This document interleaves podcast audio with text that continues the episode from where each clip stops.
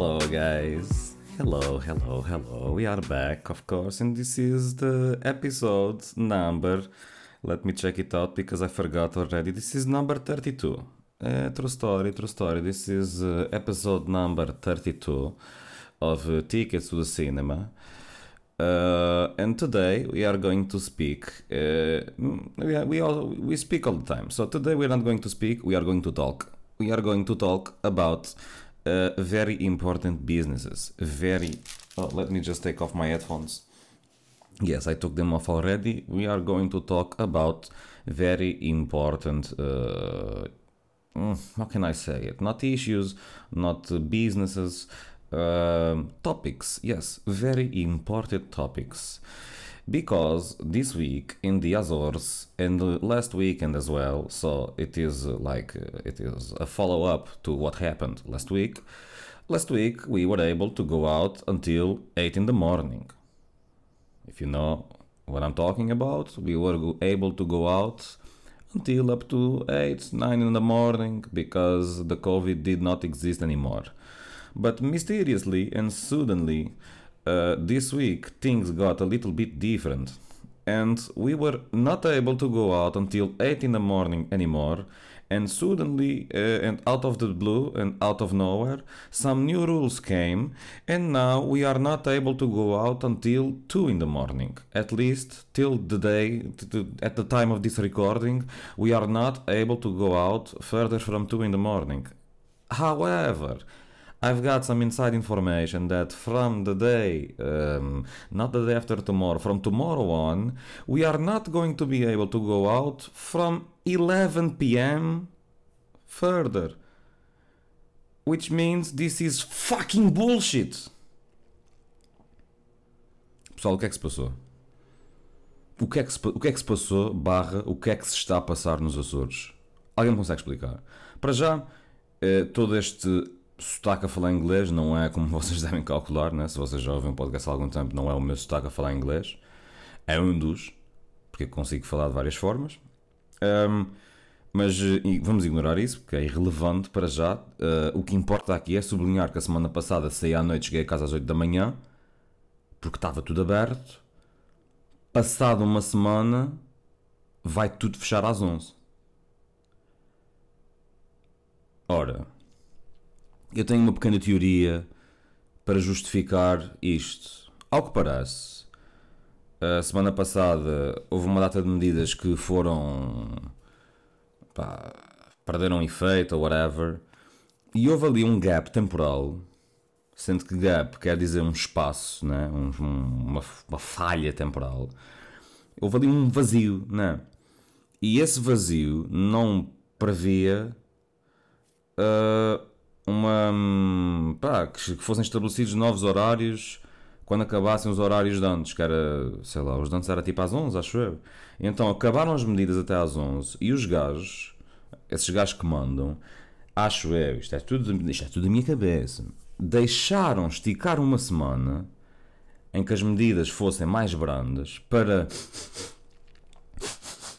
para analisar o comportamento das pessoas, para ver até onde é que ia o exagero. Oh, claro, nós, uh, pá, vou ser sincero, estive na night, estive por aí, estive a ver, vi montes de gente, nunca me senti particularmente, eu nunca senti que tivesse de volta o verdadeiro normal, aquele normal tipo a laia de bairro alto em que nós estamos todos encostados uns aos outros, encavalitados e não nos conseguimos mexer, mas senti vida, senti movimento e foi muito fixe, foi muito fixe. Uh, mas nunca senti aquela agonia de epá, está tanta gente aqui, está demasiada gente aqui. Pá, pessoalmente não senti isto. Será que é porque já tinha saudades de sentir gente à minha volta e pá, não sei. Mas eu não senti que houvesse que, que, pá, que, tenha, que tenha havido exagero crazy. E então a minha teoria é que deixaram esticar essa semana para ver como é que as pessoas se comportavam para depois enfiar novas medidas que nos metem, supostamente, pelo que recolhi, ao mesmo nível daquilo que se está a passar no continente. E porquê? Vocês pensem como é que não se sentirá uma pessoa que vive no continente e que não vai viajar? Como é que essa pessoa se sente quando vê que as pessoas nas ilhas estão a ter uma vida muito mais escajativa que a vida delas? No que toca à liberdade e ao pá, o tão aguardado regresso à normalidade. Agora pensem que as ilhas, né? E vou incluir Madeira aqui também, apesar de não saber bem como é que está a situação lá, pá, são a minoria. Porque no continente é que está a maior parte das pessoas. Parece-me óbvio. Uh, ou seja, eu acho que isto tudo é uma caldeirada política para que a malta no continente não faça muito barulho numa de. Oh, afinal, o pessoal nas ilhas já nos passou à frente, já está tudo também cheio de vacinas, estão abertos até às 8 da manhã. E nós estamos aqui à espera dessa merda. Ainda por cima, vocês sabem, muitas das vezes as pessoas, uh, não é as pessoas, muitas das vezes, muitas pessoas, uh, muitos continentais, têm um certo complexo de superioridade em relação a nós, ilhéus. Percebem onde é que eu quero chegar? Ou seja, se o continental fica chateado com o sucesso do ilhéu, o continental não vai fazer barulho para o ilhéu. O continental fará barulho junto dos seus uh, continentais mais próximos. E nós não estamos numa fase em que os políticos queiram que, que as pessoas façam, façam muito barulho. Não, é? a gente não. Não se faz muito barulho. Mas também não se dá às pessoas aquilo que as pessoas querem. Arranja-se uma solução diferente. Que é tira-se aquilo que certas pessoas têm mais do, do, do que outras. Porque eu digo-vos mesmo. E eu voltei à cidade esta semana para constatar aquela. Pronto, lá está, a medida de fechar tudo às duas da manhã, em vez de fechar tudo à hora que fosse para fechar. E mais uma vez, não senti o exagero, não senti que tivesse demasiada gente, não me senti claustrofóbico, não me senti tipo, oh, está cheio de Covid aqui. Pá, claro que isso já é uma, uma já é uma piada que se faz. Ei, temos aqui 10 pessoas, está a da Covid. Pronto, já, já é uma piada que se faz e que se vai fazer para sempre. Pá, mas eu acho que é um bocado isto. A malta no continente vê que não consegue implementar as medidas lá, pá, porque eles são mais, e é isso, eles são mais e estão mais. Mais depressa aquilo se espalha. Só pela questão da quantidade, porque tecnicamente se vier muito, muito Covid para aqui, nós ficamos todos infectados no instante. Uh, percebem? E acho que é isto. Ou seja, a malta de cá está-se a subjugar à malta do continente não sei bem como, porque as cores até são diferentes, sinceramente andem. The fuck, bateu aqui uma porta. Um, mas já, yeah, e é bem estranho. E depois quem é fica a perder no meio disto tudo? Nós. Nós cá. Porque dão-nos uma semana de liberdade total e extra, que é mesmo isto, é total e extra, e na semana a seguir cortam-nos as pernas e ainda por cima cortam-nos até depois do joelho. Não sei se isto fez muito sentido, mas tipo, porque uma semana, tipo, né? Sexta-feira era até às duas, amanhã já é até às onze.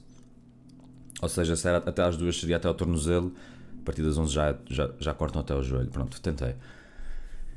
Pá, organizem-se. Um, nem sabem o que, di o que dizer, mas organizem-se. Organizem Isto não faz sentido. Hum. Isto é aquela coisa, daquelas coisas que eu digo às vezes em certas discussões e é tipo, bro, Mano, eu não tenho 15 anos. Eu não tenho 15 anos. E as pessoas já são crescidas. Por isso vamos começar a assumir as cenas. Yeah. Não quero entrar aqui em grandes polémicas, mas acho que a minha teoria faz todo o sentido. Cuidado, cuidado, que os gajos querem nos controlar. um, vamos então agora falar aqui sobre umas noticiasitas.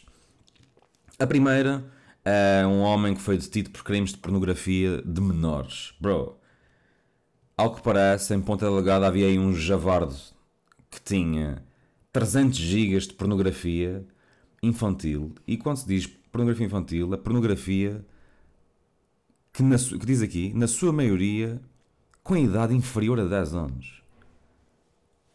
Um gajo de 20 anos, pessoal. Quem é essa gente? Quem é esse animal? Um gajo com 20 anos que tem 300 gigas de crianças com menos de 10 anos a fazer. a serem obrigados, né? E obrigadas a fazer tipo cenas esquisitas. Eu não vou adiantar muito mais. Eu quero só que vocês pensem que essa gente anda aí. Que é isso que me preocupa. 20 anos. 20 anos, bro. 20 anos. Nasceu em 2001. 20 anos, mano. Como é que com 20 anos tu já estás todo envolvido neste tipo de. de.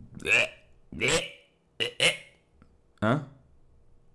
Mais de 240 gigabytes e o computador estava preparado para gravar até 7 terabytes, mano. 7 terabytes são tipo 7 mil gigas. Enfim. Por outro lado, houve outro jovem de 18 anos que foi detido enquanto agredia um segurança nas portas do mar, mano. Mas o que é que se passa com estas crianças? 18 anos, nasceu em 2003. Em 2003. Percebem? 2003. What the fuck? Porquê é que tu com 18 anos. Antes, antes com 17, né? Com 18 já és maior de idade. Se calhar fez mal as contas tipo, ei mano, eu já tenho 18 anos. Eu estou fodido. Eu estou fodido. Ah! Mas porra, mano, com 18 anos vais estar a agredir um segurança nas portas do mar. Não, segurança em qualquer lado, não é? Mas tipo, nas portas do mar, um fim de semana, tipo, quando estás cheio, cheio de gente, quando tens famílias a passear com carrinhos, pá, é que tipo, nada justifica pancadaria. Eu nunca andei à pancadaria. Uh, não, nunca andei. Já levei. Nunca dei. Só me defendi. E vocês dizem, ei, és um pussy, não deste. Não, bro, eu sou um gajo inteligente. O problema está aí. Um, mas, yeah, mano. 18 anos, nascido em 2003 e está a agredir seguranças das postas de. Será que o segurança estava de Segway? Acho que os gajos já não têm Segway. Acho que eles agora têm é, trotinetes mesmo normais. Porque eu vi quando fui levar assim um gajo a passar com uma trotinete qualquer e não era uma Segway. Ou seja, já lá vai o tempo em que a Segway era the real deal. Um, mas. Pá, depois, pronto, depois isto é daquelas, uh, daquelas notícias que diz que foi ainda detido um homem de 50 anos porque tentava assaltar um carro. Foi ainda detido um homem de 27 anos porque tentava bater na mulher, alegadamente, presumivelmente, que é tipo, bro, claro que tentaste bater na mulher, mano. Tipo, isso não. Assume. Tipo, bateste na tua mulher, assume. Se és caçado, não venhas com merdas a dizer tipo, ah, não, não, assume, assume a cena e lida com as consequências. Tipo, não vale a pena estás a fugir mais cedo ou mais tarde, a gente vai-te caçar e vai saber que tu bates em mulheres. Devias levar um enfardamento das mulheres. Um, e depois Pá, depois malta curta à porrada, estás a ver? Porque está a bêbado. E sempre, todas as semanas há sempre este gajo, que é o gajo que conduz sem carta.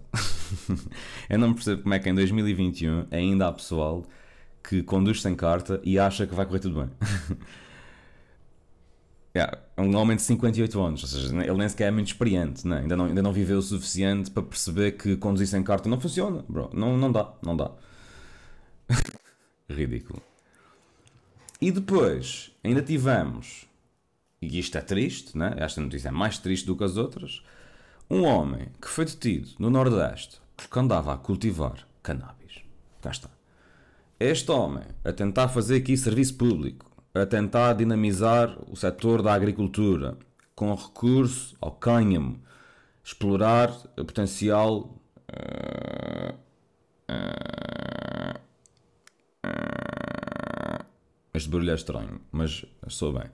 Tentar explorar o potencial médico dos canabinoides.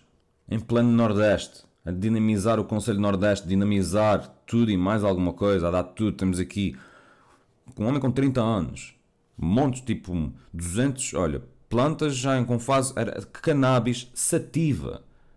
Hum? Que é daquela para se poder fumar durante o dia, para tu ficares bem disposto o dia inteiro, para nunca te doer a cabeça. Não é para ficares arriado no sofá. É para fazer a tua vida enquanto estás pedrado. Plantas com 300 centímetros. Já estavam em fase de secagem, prontas para a distribuição. E a, e a polícia vai-me prender este homem. ah, bros. Então. Então. Eu acho que devia ser um comunicado da polícia a dizer I apologize. I apologize apologize. I apologize. Mas já, este gajo foi todo caçado, mano. Tipo, eu estou a ver aqui a fotografia. O gajo tinha uma floresta num canto. Tipo, é uma floresta. O que é que ele está à espera? Não. É que tipo, nós imaginamos que é possível ter estas plantas no meio de um pasto e não sei o quê e ninguém vai caçar. Mentira. Mas vai, vai ser caçado, mas vai durar mais tempo. Agora há pessoal que mete isto no quintal. Eu nunca vi isto pessoalmente. Eu já vi isto a Amsterdão, mas não nesta quantidade. Pá, eu sei que isto liberta um certo fedor. Um fedor bom, diria, mas um fedor. Sabiam que é possível haver um fedor bom? Exemplo. Erva é um fedor bom. Fedor porque incomoda, mas tu depois é bom. Mas o melhor exemplo de fedor bom é queijo. Quem gosta de queijo muitas vezes sabe que o queijo tem um fedor. Mas é um fedor bom. Porquê? Porque queijo é bom. Imaginem que o queijo sabia. O sabor do queijo era igual ao cheiro do fedor. Hum, e esta? E este, e este troca-tintas aqui para os vossos cérebros? Imaginem que o sabor do queijo era o cheiro que vocês inalam do queijo. Percebem? Ou seja, vocês cheiram o queijo, ei pá, este fedor. E depois comem o queijo e o sabor do queijo era igual ao fedor. Isso é que era grave. Não é. Há de haver alguns queijos que, em que isso acontecerá. Mas eh, no geral, não é. Como é que funciona com a erva? Nem sei, nem sei. Melhor é mudar de assunto. Uh... e é isto, e é isto que temos dos Açores. É isto. Yeah. É isto que temos dos Açores. Uh, para finalizar o tema das saídas à noite, uh, só mesmo para, mesmo para fechar aqui com chave de ouro. Ao longo desta semana, e tendo em conta que houve liberdade total durante 3 dias no fim de semana passado, não houve um aumento substancial dos casos de Covid-19. Ou seja, não há maneira de justificar que ah, a gente deu-vos uma perna, a gente deu-vos a mão e vocês pediram o braço e agora estamos todos infectados e está cheio de Covid. Não, está exatamente igual. E até sou capaz de arriscar que está ligeiramente, ligeiramente mais baixo. Não, não se relaciona diretamente, mas olha, por acaso até está mais baixo. No âmbito mais internacional, vamos continuar com temas polémicos e desagradáveis, sendo que o primeiro é um pedófilo que foi assassinado na cadeia por outros reclusos. E vejam isto, mano. Tipo, isto é daquelas coisas que nós imaginamos sempre, tipo, aí, porque vemos muitos filmes, não é? Tipo, ai, mas estes gajos que são pedófilos quando chegam à prisão, os gajos na prisão não gostam de pedófilos, eles não gostam nada de pedófilos, é logo, tipo, eles defendem sempre as crianças e as mulheres. É, não é bem assim. Mas neste caso é verdade. Então o que é que os, gajos, o que é que os outros gajos fizeram? Arrancaram o coração deste homem. Puseram-lhe o coração no lixo e depois cortaram-lhe a bloca, fizeram carpaccio de bloca e enfiaram-lhe a bloca na boca. Percebem? Estes gajos arrancaram o coração ao pedófilo, atiraram num lançamento de 3 pontos para o caixote de lixo mais próximo e depois com uma escova de dentes, depois, porque primeiro mataram-no com um golpe fatal no pescoço, e depois cortaram-lhe a pila aos bocados e encheram-lhe a boca com bocados da sua própria pila. Isto é daquelas coisas, isto que aconteceu aqui, é daquelas coisas que às vezes em brainstorming com o pessoal, tipo, Ei, qual seria a coisa mais macabra que acontecia? Que se... Qual é, o que é que tu achas que Por acaso é mesmo isto, isto o que é que o pedófilo merecia? Não, cortar a pila, não sei o quê, morte ao pedófilo, não sei o quê. E o que estes gajos fizeram foi aquilo que as pessoas muitas vezes sugerem a gozar entre aspas. Tá, caraças. O gajo, e o gajo foi encontrado afogado, não, morto, né? Mas ao mesmo tempo estava morto, estava afogado com a sua própria bloca. Tudo isto porquê? Porque violou a enteada de 5 anos. No meio desta história toda, o que eu acho é que este homem sofreu pouco. Isto parece um crime macabro, mas eles sublinham que primeiro mataram-no com um golpe fatal no pescoço, depois procederam à retirada do coração, cortar a pila, fazer o carpaccio, uh, estufá-lo. Ou seja, se a história fosse ao contrário, tipo, prenderam o gás, cortaram-lhe a pila, estufaram-lhe, estão a ver, tipo, enfiaram-lhe a cena na boca, tipo, ele ficou meio afogado na própria pila. Depois começaram-lhe a arrancar o coração, ele entretanto morre. E, percebem? Se fosse por aí, acho que tinha sido mais justo. Mas porra, mano. Brasil, gente. É Brasil na cidade brasileira do Cruzeiro do Oeste. Olhem, Alex Força aí. É o nome do gajo. O gajo chama-se Alex. Uh, mais. Uma mulher casou-se. Claro está, isto foi, no, isto na América. Uma mulher casou-se com o homicida do irmão mais novo. Percebam isto. Este gajo foi acusado de matar o irmão dela há 32 anos atrás. Teve 30. Teve não, esteve. Esteve 32 anos preso por causa deste crime. Entretanto, e miraculosamente e misteriosamente sai em liberdade porque afinal, estás a ver daqueles super casos que 30 anos depois descobre que afinal, afinal não se descobriu nada, estás a ver? Afinal descobriu-se que ele pode não ter nada a ver com isto e que ele agora está fora. Agora, estranho, não explica aqui. E a mulher acredita neste homem com quem teve a trocar cartas de amor do exterior para a prisão durante 30 anos. O homem que assassinou o irmão dela. Eu não tenho. Eu não percebo. Eu não percebo. Eu não percebo. Porque depois é daquelas histórias que é, inicialmente o gajo tinha dito que o irmão dela se tinha suicidado. Ao longo do processo em tribunal, ele já disse que foi em legítima defesa. E porquê é que ele diz que foi em legítima defesa? Pá, porque o, o outro homem que morreu, né, o irmão da mulher, foi encontrado esfaqueado e com um tiro na cabeça. Agora imagina, como é que tipo, a gente já viu todos muito, muitos filmes, né? Já leu muitas merdas macabras, tipo gajos que, a quem lhes cortam a pila e enfiam na boca e te arrancam o coração, esse tipo de coisas esquisitas que acontece para aí. Como é que uma pessoa se mata? Tipo, como é que uma pessoa se, se auto-esfaqueia, né? E se mata com um tiro na cabeça? Como é que tu fazes tudo? Sozinho? Ai, suicídio. Oh. Hum, suspeito. Porque ao que parece eles eram tipo roommates, eles dividiam casa. Pronto. E é isto, e esta mulher, passados estes 30 anos, casa-se. E, e, tá, e o mundo está perdido. O mundo está perdido porque sempre houve duas vidas separadas pelo tempo. Sempre houve dois destinos e apenas uma história de amor. Que era esta, não é? Eram os dois destinos, ele na prisão, ela cá fora. As duas vidas separadas pelo tempo, porque foram 32 anos em que ele esteve lá dentro e ela cá fora, a trocar mensagens de carta, né? E depois, pronto, os olhos de água, que é o olhar vazio com que o irmão ficou quando morreu. Macabro! E para finalizar, mais uma coisa na América: homem atingido a tiro por intruso, intruso entre aspas, que afinal era o amante da mulher, amante este que vivia na mesma casa que ele há mais de um ano. Hã? Atenção, esta mulher era casada com um homem. Vivia numa casa com ele. Depois esta mulher tinha um amante que ela conseguiu arranjar maneira, ela conseguiu fazer com que o amante vivesse na mesma casa que ela e o marido, sendo que o amante estava escondido numa divisão da casa e o marido nunca soube que ele estava lá. O amante estava escondido num sítio onde ele tinha que limitar as suas idas à casa de banho. Por isso, passados este ano, passado este ano, quando, isto, quando aconteceu este, esta cena, de, a troca de tiros, encontraram, nessa divisão da casa onde o amante andava, vivia, montes de garrafas com urina.